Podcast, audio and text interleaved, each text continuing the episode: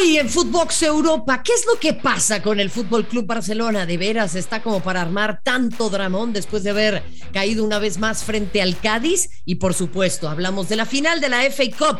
En las semis, el Liverpool le pega al City en lo que es el nuevo clásico mundial. Hoy en Footbox Europa, junto a Walter Zafarian y quien le saluda Marion Reimers. Comenzamos. Lo mejor del viejo continente en un solo podcast. Esto es Footbox Europa. ¿Cómo están? Qué gusto darles la bienvenida a un nuevo episodio de Footbox Europa con mucho para recapitular, con un Barcelona que nuevamente genera muchísimas dudas, eh, eh, eh, va a la baja en distintas competencias y por supuesto también el partido esperadísimo entre el Liverpool y el Manchester. Pero ¿sabe qué? ¿Para qué sigo hablando yo? Si tenemos a Walter Zafarian con nosotros. Walter, ¿cómo estás? Hola, mi querida, admirada eh, y, apreciada Marion. Eh, a ver, te digo una cosa, es tan cambiante y tan lindo el fútbol que hace una semana ya viera la reencarnación de Guardiola y de Johan Cruyff juntos y hoy parecería ser el demonio. Pero sin ninguna duda, es que, Walter, vivimos en, una histeria, me parece además, eh, que rodea a, los dos equipos españoles más populares, ¿no? Como el Real Madrid y el Fútbol Club Barcelona. Y creo que eh, habemos, habemos, me sumo, ¿eh? Periodistas, tú no, Walter, pero en mi caso, no resistimos el archivo, porque además sufrimos el mal del comentarista, Walter. Eh, compartimos en redes lo que estaba pasando con el Barça. Y yo te digo, estas son pruebas de carácter también para Xavi Hernández. Y qué bueno que le pasen con un Barcelona que ya venía afectado con anterioridad, porque creo que esto es lo que tiene que hacer el entrenador para ganarse la legitimidad y el crédito más allá de la figura que fue como futbolista. A ver, cuando yo te digo que pasa, viste, de, de la vereda par a la vereda impar, de la euforia a la depresión con mucha facilidad. Xavi en un momento pasó con Kuman, pasó con Ancelotti y, va a pasar con cuanto entrenador se te cruce eh, por la mente. El tema, el tema no es un tema de resistir archivos o no resistir archivos, porque nosotros vamos comentando y cotejando partidos y momentos. No es que hablamos mañana con lo que por lo que ocurrió hoy.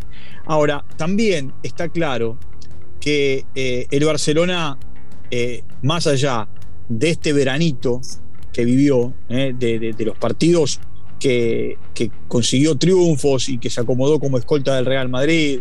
Ya hoy jugaba con la presión de tener que ganar para achicar diferencias. El Madrid se le escapó. Si no pasa nada raro, en un par de fechas va a ser campeón de España. Eh, hoy Xavi lo que tiene, a ver si coincidís, tiene las fechas que quedan de aquí hasta el final del campeonato para definir quién sí y quién no de cara a la pretemporada. Y ya para empezar a planificar qué zona de la cancha él tiene que reforzar de cara a lo que va a ser el tiempo post receso. Es que ese es, o sea, ese es el punto clave, Walter. ¿Cómo? O sea, ¿hacia dónde se va de acá? No, y es muy simple, Marion. Eh, hoy Barcelona lo primero que tiene que hacer es sostenerse entre los tres primeros para entrar de manera directa a la Champions. Claro. Sin pasar siendo cuarto por eh, unas etapas previas o por el famoso eh, repechaje o, playoff, como se le denomina en, Europa.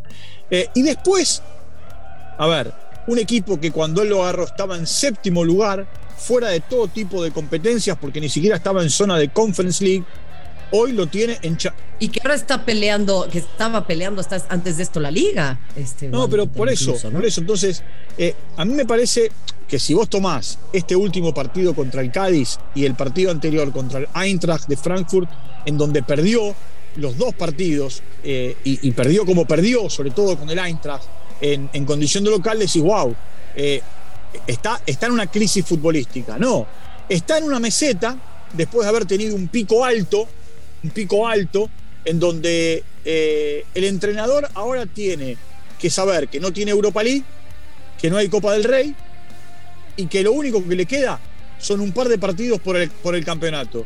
Y que en esos partidos que le queda por el campeonato local lo que tiene que hacer es tratar de ver de qué manera arma los equipos para cada uno de esos partidos y a partir de cómo armar el equipo para cada uno de esos partidos ya empezar a planificar lo que viene. A ver, Walter, yo, yo ahí quisiera eh, entender, porque al Barça le alcanza como para planificar una temporada muy distinta a lo que vimos ahora, entendiendo las deudas que tiene, entendiendo los problemas económicos que viene atravesando, que después le entra dinero de otros lugares, ¿eh? pero por lo pronto pues andaban llore y llore que no tenían dinero. No, seguro, dinero, dinero no tienen.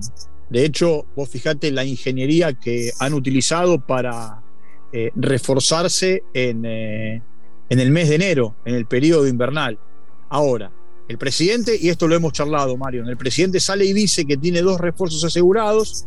Eh, todo indica que uno es Kessie, el jugador del Milan, que llega libre, que el otro es Aspilicueta, el español que juega en Chelsea, que también llega libre a cambio de un contrato. De esa manera, vos podés reforzarte mientras pagues, o mejor dicho, te comprometas a pagar un contrato con un montón de jugadores. El gran problema que ha tenido el Barcelona en este tiempo, como muchos clubes en Europa, es que han agarrado la billetera y han firmado para adelante contrataciones por las que han pagado arriba de los 100, 120 o como en el caso de Dembélé, 150 millones de euros. Que no tiene sentido, Walter. Ese es el gran problema de este Barcelona, lo hemos dicho y por eso se le compara tanto con el equipo de las mujeres, ¿no? Con esa tremenda pérdida de identidad y con, con, con, con futbolistas que pues parecen no sentir esta institución, ¿no? Y no entender lo que significa.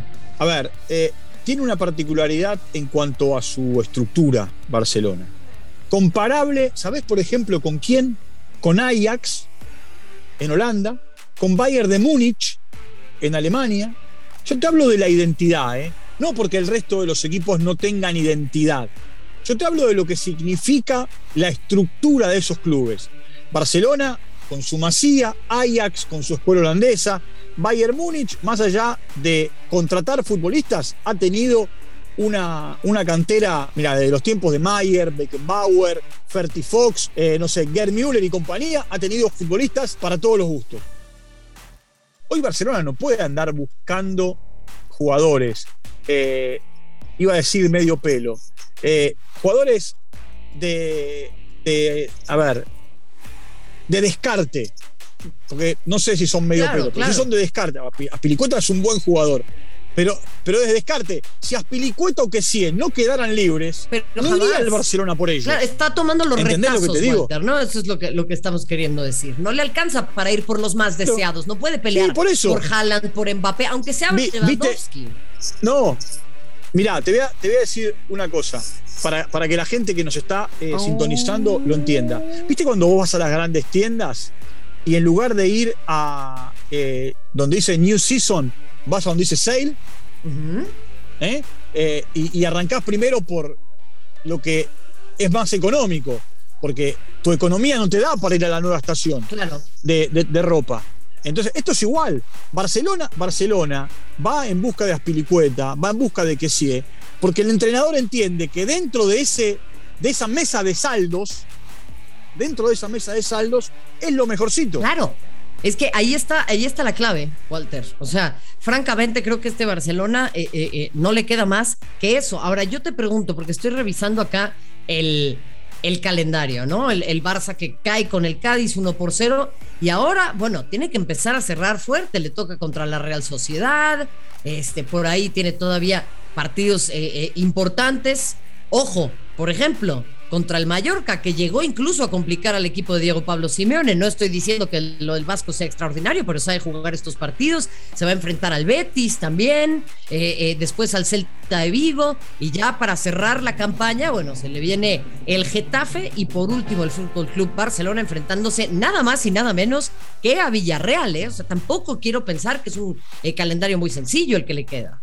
No, porque más allá de los nombres de los rivales que va a tener, se va a enfrentar a equipos con los que o están ahorcados con el descenso o están en esa línea de flotación para meterse en Conference League, en Europa League o como le puede ocurrir al Betis para pelear por ese último puesto de Champions con el Sevilla. Claro. ¿Entendés? Claro. Eh, entonces, no son partidos. Mira, eh, eh, en Ecuador, nuestro querido amigo Alex Aguinaga diría: no son una perita en dulce. Es correcto. Y no lo son. Y no lo son. Y no lo tendría que ser el Fútbol Club Barcelona tampoco, Walter. Pero en definitiva ha perdido mucha espectacularidad. Vamos a ver cómo pinta para la próxima campaña. Lo que sí tiene mucha espectacularidad es, para mí, la rivalidad más en boga, más interesante y, futbolísticamente más eh, pirotécnica que tiene hoy por hoy el mundo, que es el duelo entre el Liverpool y el Manchester City. Ya en semifinales de la FA Cup se vuelven a enfrentar. 3 a 2 le gana el Liverpool al Manchester City, mientras que el Chelsea eh, alcanza a levantar un poco la cara y le pega al Crystal Palace tres, eh, perdón, dos goles a cero. Ahí entonces por quinta vez en la FA Cup en la final en seis campañas para el Chelsea. Pero ojo, eh, el Liverpool pues está peleando por cuatro títulos todavía, Walter. Exacto, puede ir por el famoso cuádruple premio, ¿no? Porque está, está en todos los frentes. Klopp ha demostrado, eh, está bien, es cierto, con tiempo, con trabajo, con un proyecto, eh, que, que, se puede y que ha armado un equipo muy competitivo y se le van a algunos jugadores y apuesta como apostó al colombiano Díaz, que llega, juega y rinde. ¿Sabes cuál es el tema? Eh, sostener los proyectos. Eh, porque Klopp también perdió, a partir de lo que ocurrió con Carius, perdió la final, perdió la final de la, de la Champions en Kiev. Y sin embargo, en eh, Liverpool le dijeron, te quedás. Y la primera temporada de Guardiola en el City no fue buena. Y sin embargo le dijeron, te quedás. Ahora, hay algo, Marion, que si querés lo podemos dejar como tema para, no solamente para vos y para mí, sino para el resto de los compañeros aquí en, en, eh, Footbox Europa. Eh, desde que la Premier se llama Premier, desde 1992, nunca un técnico inglés fue campeón. Siempre fueron técnicos no ingleses. Me vas a decir, Alex Ferguson es escocés. ¿Es británico? Sí, no es inglés no es inglés. y han sido campeones técnicos italianos, escoceses, españoles, eh, portugueses, pero nunca desde que el torneo se llama English Premier League, que tuvo su comienzo allá por 1992, vamos camino a las 30 temporadas, nunca hubo un campeón del título local de la Premier que el entrenador sea eh, inglés. Eh, y, acá vamos camino o a que Klopp o Guardiola se queden otra vez con el título. Y en el título de la FA Cup, que es el torneo más, eh, más antiguo que hay en el mundo, vamos camino a, a ver una final con dos técnicos alemanes. Pero aparte de ser dos técnicos alemanes, dos técnicos que han tenido consecuencia uno del otro.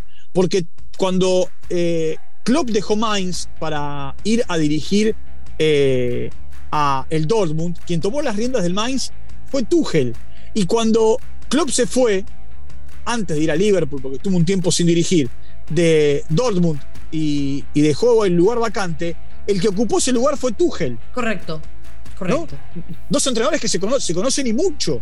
Se conocen muchísimo, se conocen muchísimo e incluso hay una paridad ahí interesante entre Liverpool y Chelsea en las finales, nos lo da acá producción, eh, que han ganado tres veces los del Liverpool de las cinco, pero los de Stamford Bridge ya, ya entienden lo que es levantar una FA Cup, como eh, ya lo estábamos relatando, han ganado una de esas finales. A ver, Walter, también la gente se frota las manos por una potencial final en Champions, una nueva final entre equipos ingleses, entre el Manchester City y el Liverpool. Tenemos que ir cerrando, pero ¿qué tan factible lo ves? Acá tenemos un frente que es muy simple, Marion. O dos ingleses o eh, los, equipos, los equipos españoles, bueno, el Real Madrid, ¿no?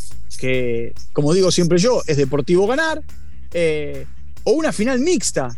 Eh, ahora te digo, el peor, la peor piedra en el zapato que le pudo haber tocado al Real Madrid es el City, por lo que ya pasó en un momento determinado, más allá de los errores de Barán. Y la peor piedra en el zapato que le pudo haber tocado a el, el City es el Real Madrid. Es el Real Madrid. A ver, por el otro lado, por el otro lado, eh, Liverpool y Bayern de Múnich, ¿no? Que tampoco, que tampoco son dos eh, equipos que no saben lo que es jugar una final. Walter, se me, se me están acabando las uñas, la verdad, pero nos espera una semana muy emocionante y lo vamos a estar analizando a tu lado en Footbox Europa y junto al resto de los compañeros. Sí, y con la particularidad que entre semanas, si el Marsella no gana y gana el Paris Saint Germain, el PSG será campeón de Francia. Bueno, pues por lo menos algo, ¿no? Que les, que les eh, levante un poco el ánimo, porque la verdad es que ha sido muy decepcionante y muy preocupante lo del Paris Saint Germain, donde se habla ya que no estarían invirtiéndole mucho más desde el lado de los jeques allá en eh, Qatar, debido a que, bueno, pues ya se celebra la Copa del Mundo y se acaba el sports washing. Pero bueno, acá seguimos como si nada, porque el fútbol así es. Walter, te mando un fuerte abrazo y como siempre ha sido un placer escucharte y por supuesto aprender de tus conceptos. Un beso grande, Marion, y como diría nuestro querido líder espiritual, ¿eh? Rafa Márquez Lugo, gran abrazo a la banda. Gran abrazo a la banda y a ustedes, como siempre, acompáñenos. Gracias, hasta la próxima. Esto fue Footbox Europa, exclusivo de Footbox.